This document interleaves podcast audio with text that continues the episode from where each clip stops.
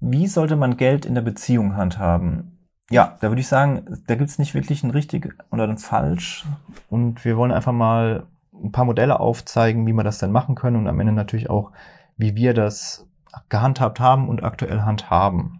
Also ein beliebtes Modell, wir kommen jetzt erstmal auf die harten Themen und dann arbeiten wir uns zu den weicheren vor, ähm, ist ein Ausgabensplit anhand von Einnahmen. Also wenn einer mehr verdient, ne, dann leistet die Person eben in der Beziehung auch einen größeren Anteil an den Gemeinschaftsausgaben.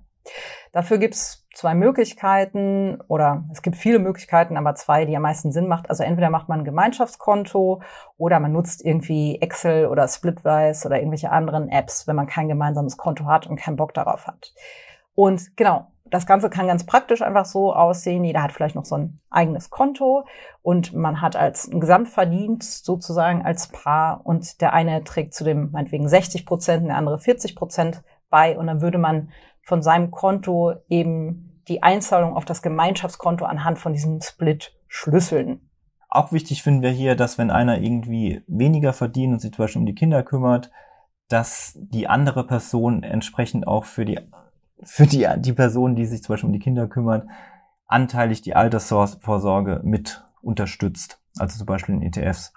Genau, also das ist wichtig, ganz aus unserer Sicht total wichtig im Auge zu behalten.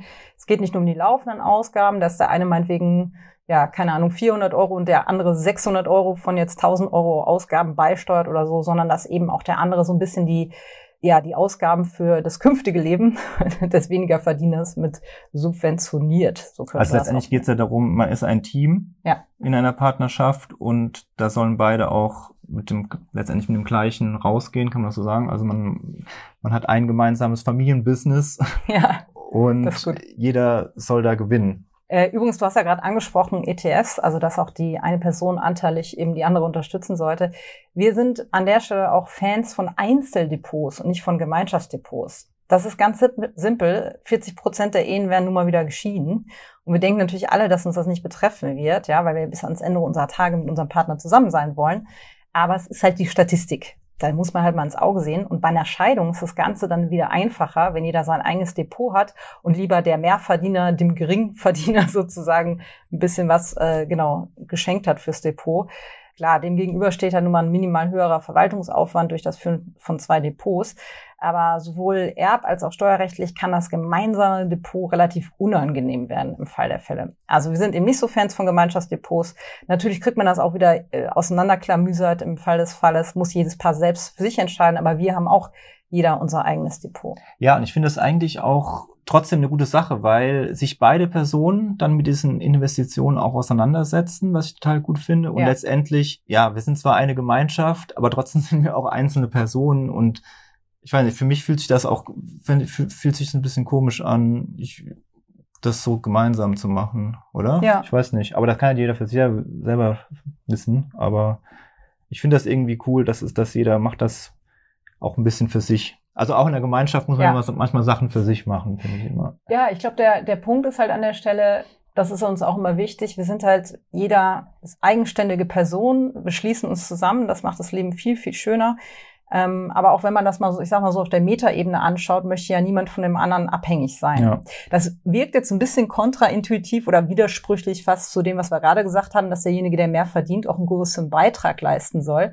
Ist es aber gar nicht unbedingt, weil es eben also der Mehrverdienst kann ja an ganz anderen Faktoren hängen. Wie wir es gerade schon hatten, wenn man zum Beispiel Kinder da sind, ist es ja völlig ungerecht, wenn die Person, die sich um die Kinder kümmert, weniger Geld hat oder dann, ich sag mal, den gleichen Anteil zu den Gemeinschaftsausgaben beitragen müsste. Das wäre ja total unfair. Ich habe auch mal was gehört und das hat mich eher skeptisch gemacht ähm, bei einem Paar, wo die haben gesagt, nee, wir machen 50-50, ob es eine sehr große Diskrepanz gibt zwischen Einnahmen, nach dem Motto, ja, aber der eine ist halt faul. so. Und das sehe ich nicht ein, dass ich dann für die Person äh, mitbezahle. Ich würde sagen, wenn solche Themen aufkommen, dann müsste man vielleicht mal miteinander reden. Ähm, ja, also das ist ja schon, weiß ich nicht, ich, ich habe das als nicht so respektvoll empfunden. Ja. Ähm, da würde ich dann eher sagen, hat man vielleicht ein bisschen andere Themen zu bearbeiten an der Stelle als die Finanzen. Aber ja, klar, also wenn es beide so sehen und es wirklich so ist, so einer sagt, ja, also weißt du, du arbeitest gern, ich habe da überhaupt keinen Bock drauf, dann kann man sich auch drüber unterhalten, ob man wirklich ein einen Einnahmensplit machen will oder dann das Ganze bei 50-50 lässt. Aber äh, ja, ich meine, wenn ja. die das besprochen haben und sagen, ja, ja. das ist die, das ist der richtige Weg für uns und beide sind damit fein und beide haben sich auch damit beschäftigt. Also da geht's mir eigentlich so ein bisschen drum, auch mit diesen Einzeldepots, weil wenn ich mir vorstelle, wir hätten jetzt ein Gemeinschaftsdepot und jetzt würdest zum Beispiel nur du da immer die Investitionen machen. Das heißt, ich hätte damit überhaupt gar nichts zu tun dann, dann verliere ich ja komplett den Zusammenhang da. Also dann bist du ja, dann bin ich ja von, wie du gesagt hast, von dir abhängig ja. irgendwie. Das weiß nicht, das fühlt sich irgendwie nicht richtig an. Genau. Es ist viel schöner, wenn ihr eure einzelnen Depots habt und später im Alter dann trotzdem das Geld miteinander teilen könnt. ja. Ja, also ähm, wie haben wir das gemacht? Wir haben früher auch genau diesen Ausgabensplit anhand der Einnahmen gemacht. Wir hatten kein Gemeinschaftskonto, dafür waren wir viel zu faul, sondern haben das echt mit einer Excel-Tabelle ja. gemacht. Muss man ehrlicherweise sagen, eigentlich ist das der umständlichere Weg. genau. Und trotzdem haben wir es eher auch nur grob gemacht. Also wir haben wirklich nur große Ausgaben, laufende Kosten aufgeschrieben und dann eben fair geteilt.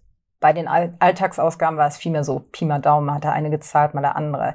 Das kann man extrem präzise machen oder man kann das eben so wie wir. Und mittlerweile leben wir ehrlicherweise entgegen dieser ganzen Ratschläge komplett im Chaos in der Beziehung, weil es aber auch völlig wurscht ist. Also wir sind verheiratet, wir haben ein gemeinsames Unternehmen, ähm, wir arbeiten beide äh, anteilig daran und so viel wir können und ähm, da kann man sich einfach auch mal die Arbeit sparen und muss dann nicht mehr groß hin und her rechnen. Aber, und das ist der entscheidende Punkt, wir verdienen ja auch gleich viel. Ne? Deswegen können wir uns das Ganze eben auch sparen. Und dann zahlt halt mal der eine und dann zahlt halt mal der andere und dann ist es auch egal.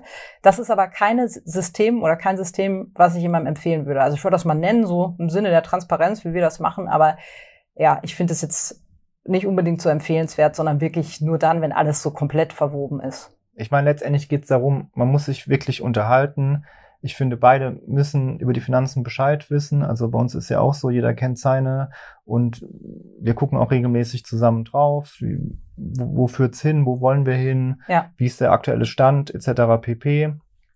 Das müssen halt beide total fair finden, sonst hat man echt ein Problem. Ne? Also bis beide damit einverstanden sind, den Weg, den musste man auf jeden Fall gehen aus unserer Sicht, sonst wird das auch ja Probleme in der Beziehung mit sich bringen. Also Finanzen sind ja ein riesen Streitthema. Das ist ja wirklich schrecklich. Ähm, und ob man dann am Ende ein pedantisches Modell hat oder das so grob oder gar nicht teilt oder wie auch ja. immer, das ist ja dann egal. Nee, das ist auch beides okay, das kann ja, man ja auch genau. mal sagen. Also man kann es ja auch super pedantisch machen, weil beide das so wollen, dass halt irgendwie sich beide damit wohler fühlen, das ist ja vollkommen okay.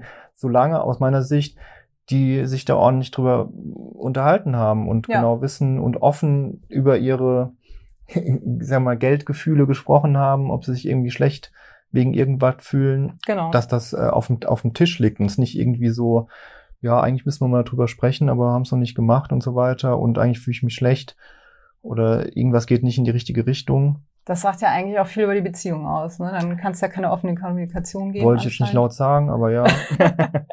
aber also, oh, falls du jetzt noch nie mit deinem Partner bei Finanzen gesprochen hast, ähm, haben wir da auch ein paar Ideen man kann einfach mal so mit leichten Einstiegsfragen mhm. starten. Das ist ganz schön und sich da so hinarbeiten. Also zum Beispiel, wie viel verdienst du? Ich habe letztens rausgehört, ich weiß nicht mehr die, die Zahl, wie viele Leute wissen nicht, was der Ja, das verdient? wollte ich gerade sagen, weil du sagst, einf einfache Frage. Ich glaube, das ist für viele, äh, die, ich glaube, viele wissen das tatsächlich nicht. Ja, doch, ich kenne auch ein paar Leute, die, wo, wo ich weiß, dass der Partner nicht weiß, wie viel die verdienen. Krass. Okay. Also äh, vielleicht auch an der Stelle nochmal der Hinweis. Das gilt jetzt, wenn ihr jetzt seit zwei Wochen zusammen seid, müsst ihr das nicht machen. ähm, aber in dem Moment, wo man gemeinsam Haushalt führt, ist auf jeden Fall der Zeitpunkt gekommen, ja. sich die Frage mal zu stellen auch eine spannende Frage ist, hast du Schulden oder hattest schon mal welche? Also Schulden ist ja ein, ja, ein sehr emotionales Thema auch. Das ist auf jeden Fall ein spannendes Gespräch.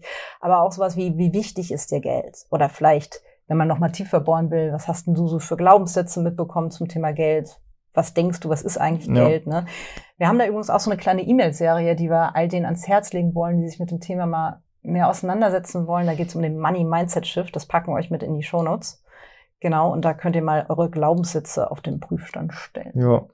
Also genau geht's hier eigentlich auch wieder um Reflexion, um miteinander sprechen. Das ist mit, würde ich ja sagen, mit Abstand das Allerwichtigste, als dass man jetzt hier irgendwie das coolste System hat mit ja. Excel-Tabelle oder irgendwelchen Tools.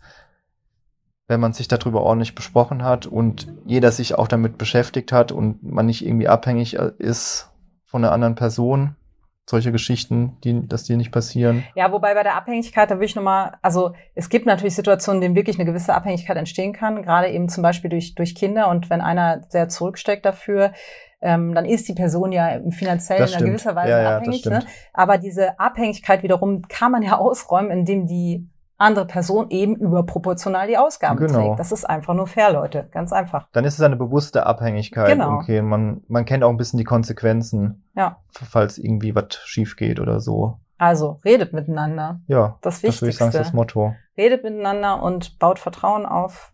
Und dann läuft das mit dem Geld meistens auch ganz gut. Weil, ja, ich glaube, es ist schon oft so, dass so wie die Finanzen gehandhabt werden in der Beziehung, sagt auch viel aus, meistens über das Vertrauensverhältnis, was überhaupt besteht. Ja. Zumindest so aus unserer Beobachtung. Total. So, fertig.